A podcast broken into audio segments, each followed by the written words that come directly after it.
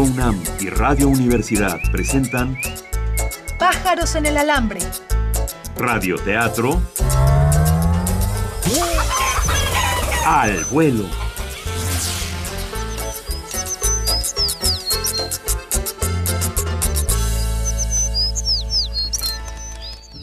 ¿Qué tal?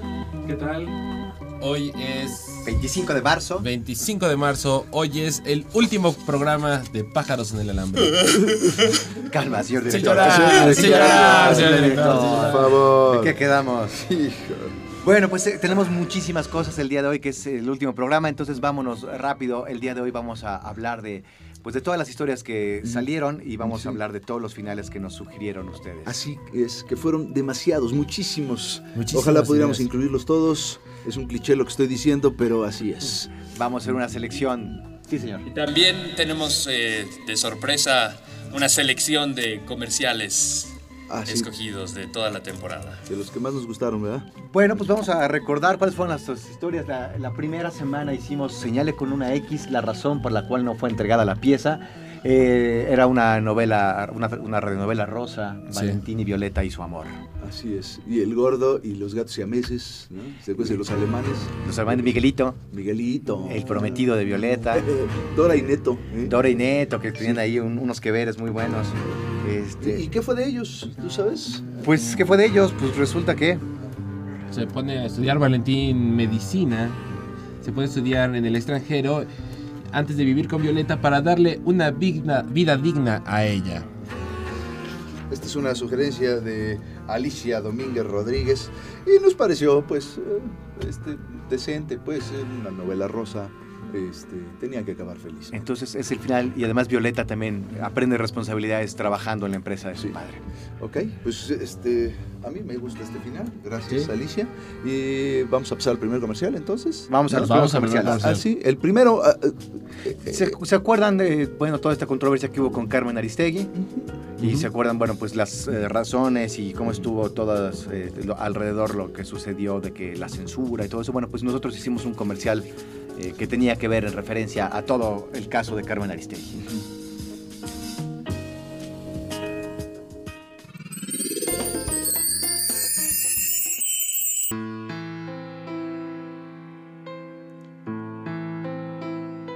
Sientes que la gente ya no te respeta. Ya nadie te quiere hablar de frente. Utilizas el Twitter de manera compulsiva, pero solo para saber dónde está el alcoholímetro. Se hacen rumores sobre tus humores. No te dejes. No más burlas. No más fotos que te hagan alusión. Ya llegó para ti mentas para el aliento censurín. Porque si tomas, que no se te note. Nota. Nuestra. Fuente. Periódico.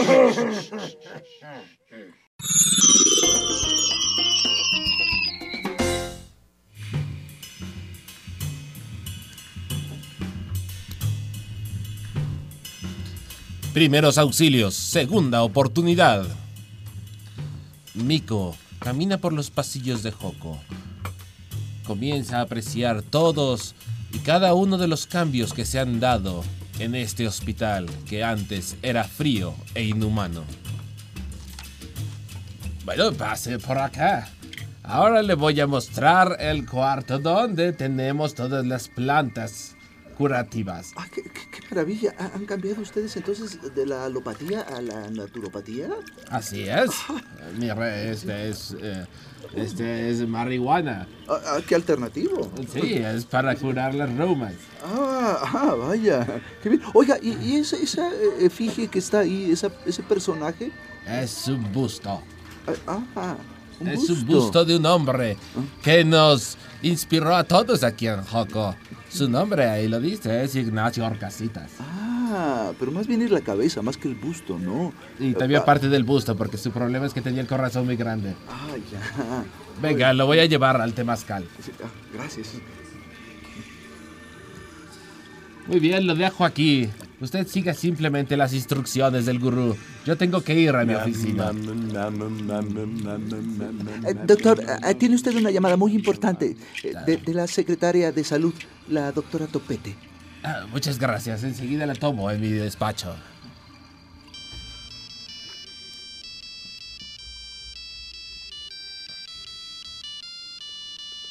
Bueno.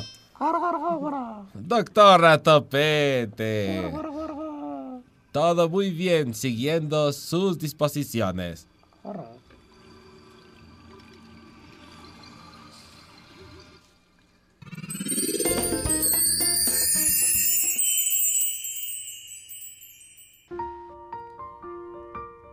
Y pensando en los chiquitines, Pájaros en el Alambre ha creado hoy su sección Polluelos en el Hilito, rondas infantiles. Este es el juego del calentamiento.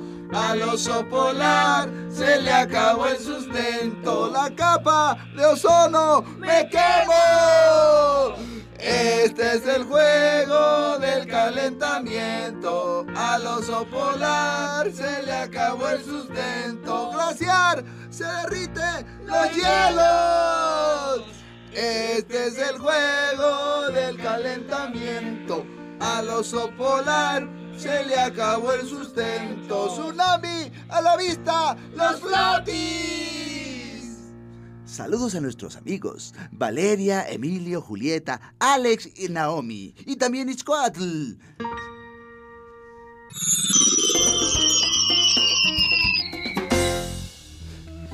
Bueno, solamente hay que mencionar que ese comercial se hizo con niños de verdad. Ah, Así es. Así es. sí. Este, bueno, y fue dedicado a niños de verdad. Sí, fue dedicado a niños de verdad. Pequeños radioescuchas. Sí. Bueno, después eh, tuvimos una historia de terror en la tercera semana. Tuvimos la historia de 259 AM. Bueno, Sí. lo, lo que escuchamos anteriormente fue el final de la historia de primeros auxilios, segunda oportunidad, que fue una historia de emergencias médicas. Y fue de, de inspiración de, de nuestro compañero Juan Carlos Medellín este final. ¿no? Este, pero ahora eh, nos toca eh, justamente la, la que dices, de 259 AM, la de terror. Exactamente, la de terror. Tenemos una, una sugerencia, que más que sugerencia es... Un texto muy hermoso.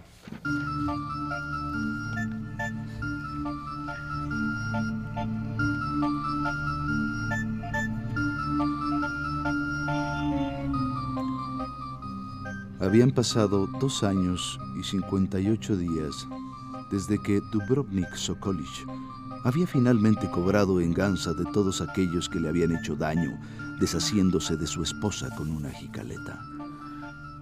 Cada noche, exactamente a las 2.55 am, el reloj cucú que estaba en la pared sobre la cabecera de su cama sonaba una infantil, casi macabra melodía, y un cucú le recordaba que debía despertar y por ningún motivo volver a dormir. Aquella madrugada, al sonar el cucú, Dubrovnik se levantó como de costumbre. Hacía frío, más de lo habitual. Por eso no le impedía lavarse la cara, calzarse las botas y salir a vigilar y limpiar el bosque.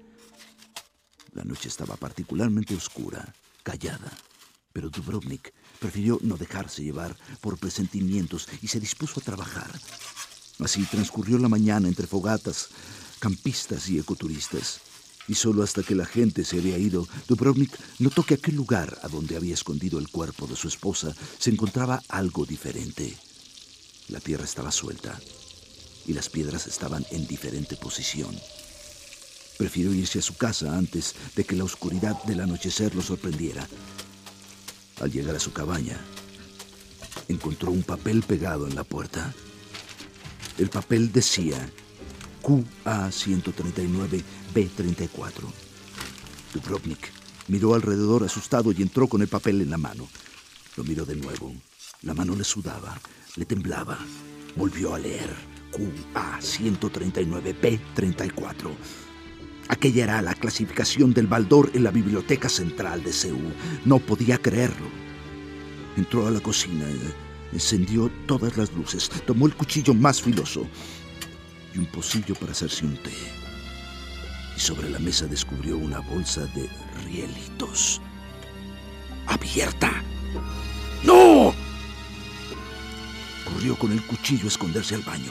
Cuando prendió la luz, encontró todos sus calzones, truzas y boxers colgados del tubo de la cortina, en las llaves del lavabo y la regadera, en el piso. Dio un salto y se fue a su recámara. Se miró al espejo. Estaba blanco. Su pelo rubio lo hacía parecer un fantasma. En el reflejo detrás de él estaba el reloj con el cucú. El cucú. Colgando y sin cabeza. Y las manecillas marcaban las 2.58. Sabía que era hora. Dos años y 59 días después, en medio del bosque, exactamente a las 2.59 am, Sokolich dio un grito que nadie escuchó.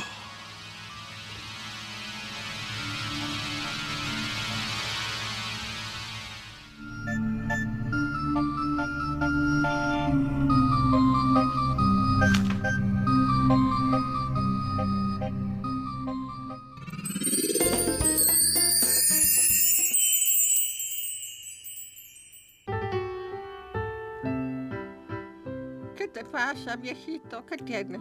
Estoy deprimido. ¿Por qué? Por fin califiqué para que me recetaran el Viagra. ¡Qué bueno, viejito, qué No, bueno! no, no, no, no, pues ni tan bueno. Porque solo había de las masticables y a mí nomás me queda un incisivo y creo que es de leche. Híjole, pues ni modo, chupadita, viejo. Bueno, pues tú o yo.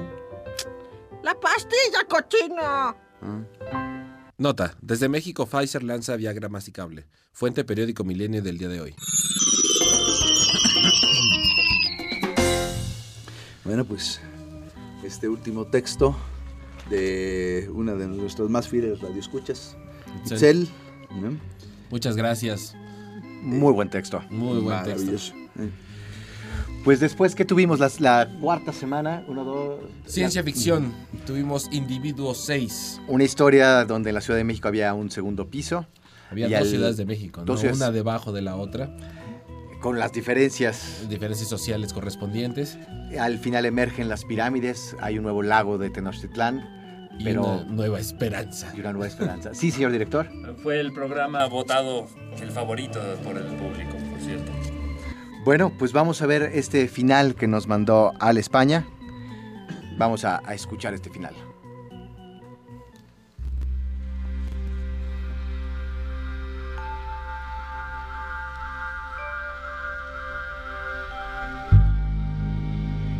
Individuo 6. Las cosas en la Ciudad de México han cambiado, pero aún está vivo el número uno, el jefe de jefes. Una resistencia tiene que existir en este tercer piso.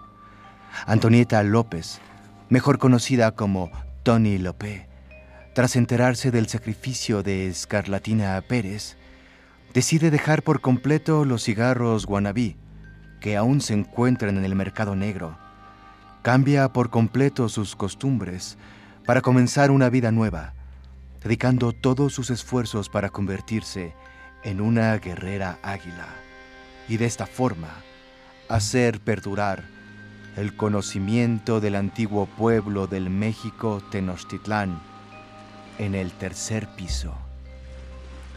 Individuo 6.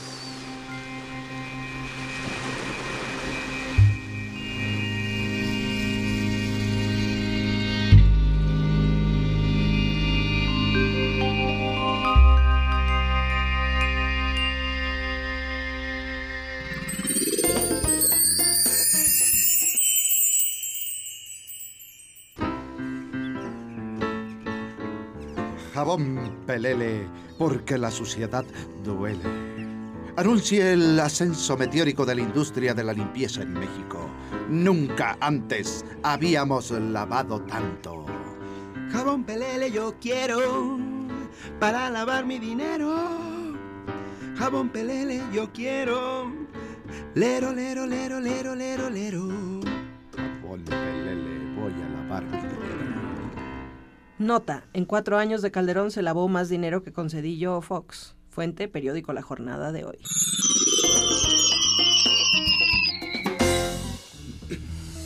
Bueno, eh, después en la semana 5 tuvimos Los Chocolates Correctos, La Novia Equivocada, que fue una comedia de enredos. Una historia de enredos donde todo el mundo salió em, muy feliz. Todo el mundo salió muy enredado, eh, muy casado. Ajá, sí. Hubo un bodorrio, eh, teníamos muchos personajes, tenemos varios Patricio Sanz, varios padrinos, una Mercedes, las Mercedes, la Martita Merced. los gringos. Todo el mundo Sí. se casó y tuvimos hasta invitados alemanes en la boda. Ese es. final nos gustó tanto que lo vamos a dejar tal cual. Después vino, espere, tengo un anuncio urgente para usted, que fue una historia de realismo mágico. Y bueno, pues también es una historia que nos gustó mucho cómo quedó, porque era una historia cíclica, precisamente de estas personas que se dedican solamente a esperar, a esperar a que pase algo en su ventana, que llegue finalmente la felicidad o una especie de retribución por la vida. Y bueno, creo que esa cerró bastante bien. Ahí estuvo Doña Marga, Víctor, los hemos, los hemos Ajá, los hemos, el David, el David de, de la Plaza de Río de Janeiro. Hay uno también de los, de los highlights de No cierren que falto yo. Ah, También, eh, sensacional. Sensacional de barrio. Hubo ahí un momento glorioso de pájaros en el alambre que nunca se va a volver a repetir, esperemos.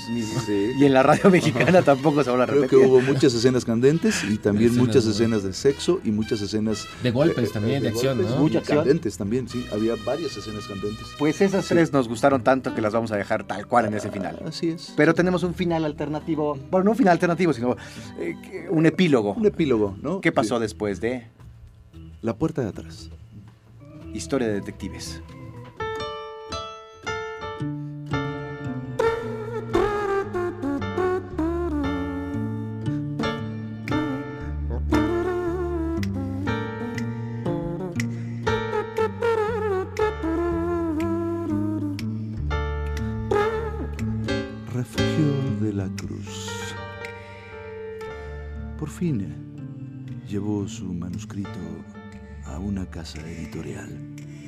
Entró por la puerta grande. No duró mucho adentro. Salió por la puerta de atrás. Y supo que escribir no era lo suyo. Regresó a su despacho y encontró una caja de videos. En ese momento supo que era lo que quería hacer. Habló de inmediatamente, de inmediato con el señor Corso y le propuso un negocio. Bueno, sí, bueno. Señor Corso, ¿Qué pasó, mi refugio? ¿Cómo está? le tengo una propuesta que no va a poder rechazar. Ah, no me diga, otra vez se retrasó con la renta, ¿no? No, ¿le han gustado a usted las películas que se llevó? Sí, sí, tengo aquí una precisamente que me encantó, Ah. esta es de Alberto Lovnitz, ¿no? Sí, Ajá. Sí, esta era de la estética del Imen, esa me encantó. Ah, sí. Eh, eh, ah, hay un perrito en escena, ¿no? También. Sí, ah, es muy buena, es muy buena. Eh, bueno, eh, es al respecto de eso, señor Corso. Murió desgraciadamente el señor Lovnitz, eh, pero dejó todo, todo, absolutamente todo a nombre de nosotros. Podemos hacer una nueva productora. Una nueva productora. Sí. Vamos a hacerlo, vamos a hacerlo. Y así fue, como por fin, en vez de salir por la puerta de atrás, entró por la puerta grande.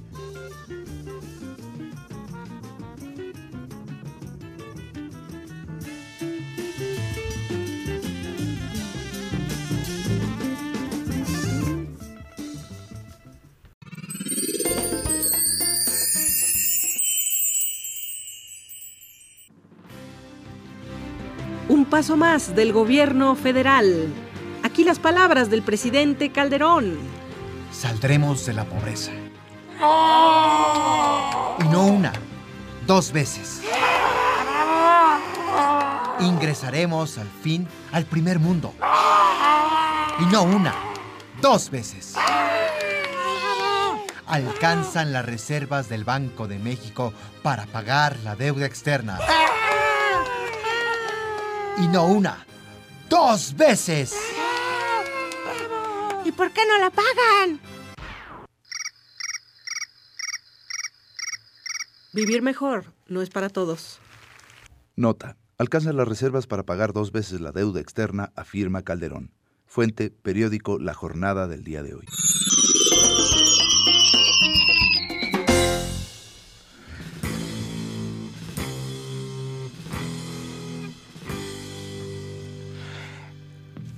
El guerrero tlacuache vengador de Aztlán no dejó de combatir el crimen. Y durante toda su carrera siempre estuvo pensando en el chico Chispita. Así que decidió entrenar a uno nuevo. Un chico que encontró que le estaba robando las ruedas a su tlacuachoneta. Lo entrenó muy bien, con una variante. En su traje le puso un paracaídas para evitar cualquier caída. Como dicen los antiguos aztecas, el tlacuache trajo el fuego a los hombres, este tlacuache trajo la esperanza a la Ciudad de México.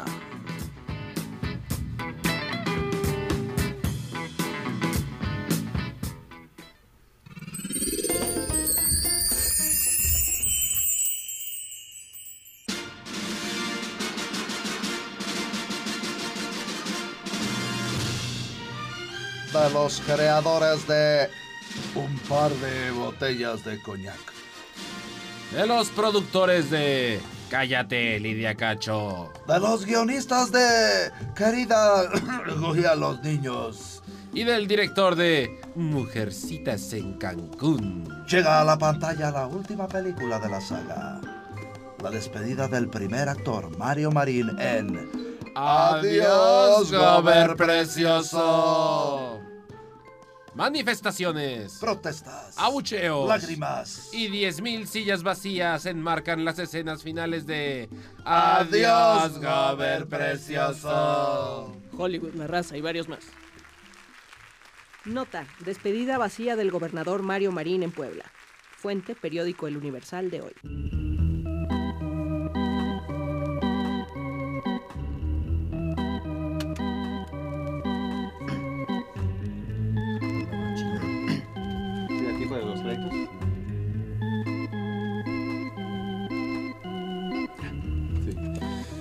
Bueno, pues mal que bien, así eh, llegamos a ¿cuántas? ¿Nueve historias? Eh, Diez cuatro- semanas. sí, ¿Cuatro cuentos cortos aún? Bueno, fueron de hecho 10 historias porque esta semana también tuvimos una historia nueva que fueron cuentos cortos. Está, eh, está en llamada telefónica Aide. Estamos eh, ahora sí que todo el equipo completo, Leo, Daniel, Carlos, Juan Carlos, Alberto, Aide, Ricardo, Héctor. Héctor, Inti, Nuria, despidiéndonos todos, Carlos. Aide, ¿se oye ahí? Aide. Sí, bueno. Bueno, hola. pues despidiéndonos el, pro- despidiendo el programa todos. Hola, compañeros. Es más que hola es un adiós. No es un hola, no es un adiós, es un hasta luego. hasta luego. Me parece perfecto. Tendría que estar tu voz aquí también, entonces, este... No, la voz está, lo que no está es el cuerpo. Qué bueno, Tenía que estar tu mucho voz aquí. ¿Qué fue lo que dije?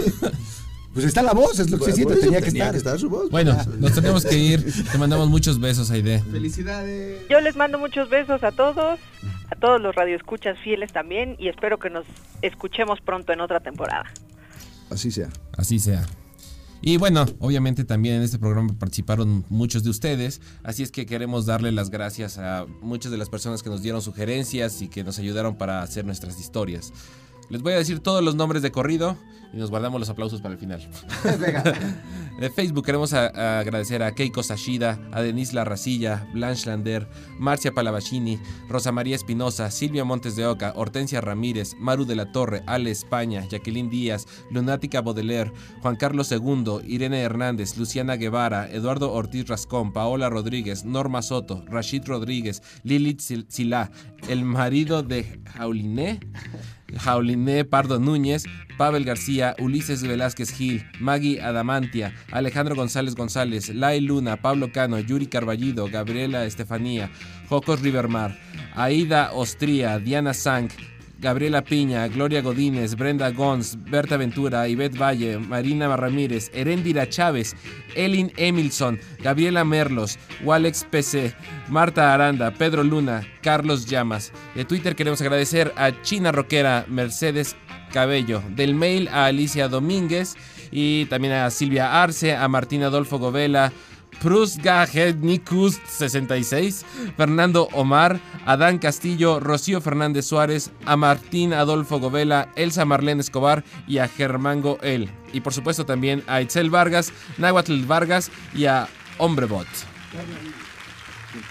Ah, todos ellos tienen, todos ustedes tienen cortesías, bueno, si- Los primeros, los primeros que 15 manden- que manden mail a pájaros en- pájarosalambre.gmail.com tienen eh, cortesías para las obras que presentará la UNAM en eh, abril. son El Amante, La Inauguración y Rock and Roll. Una mención especial a la señorita Celcita que nos apoyó muchísimo, que nos mandó un pastel, que fue, eh, fue muchísimos besos a ella. Muchos besos. Bueno, nada más quiero aclarar. Todos manden este mensaje a nuestro mail porque si no se llevan cortesías se pueden llevar un disco de la Lima. Los primeros 15 con su teléfono se llevan las cortesías. Pues creo que eso fue todo. Ahora Nuria. Nuestra productora. Palabras de nuestra productora Nuria. Oigan, pues yo nada más quiero dar una lista casi igual de larga que de los radioescuchas que participaron. Es una un gracias a una incontable parvada que nos apoyó, que nos apoyó de manera invisible durante los 50 programas.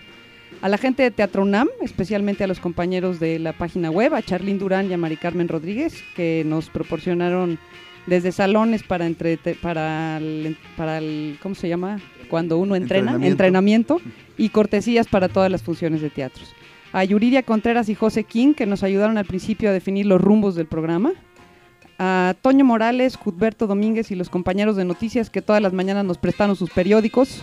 A Susi Martínez y Viviana Delgado que siguen entregando libros y CDs en servicios culturales.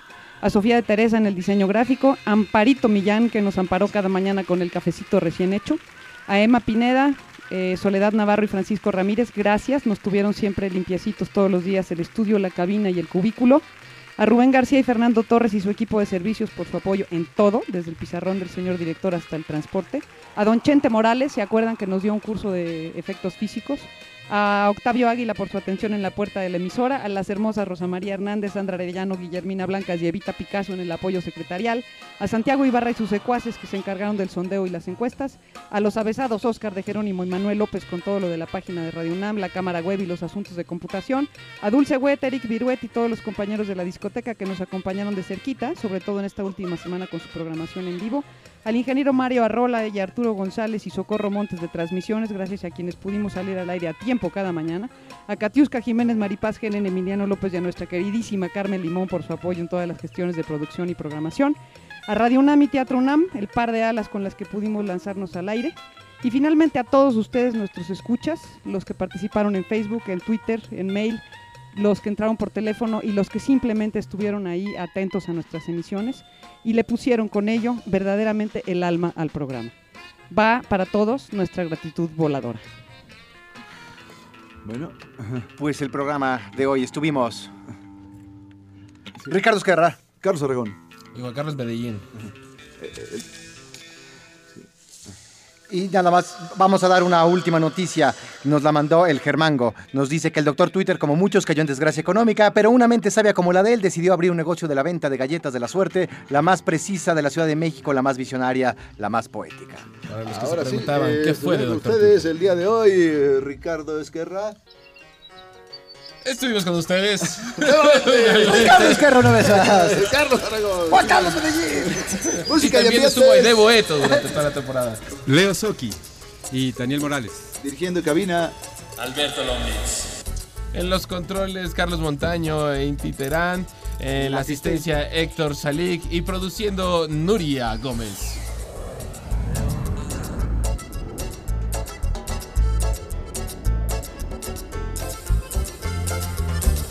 Pájaros en el alambre. Radioteatro al vuelo. Una coproducción de Radio Universidad y Teatro UNAM.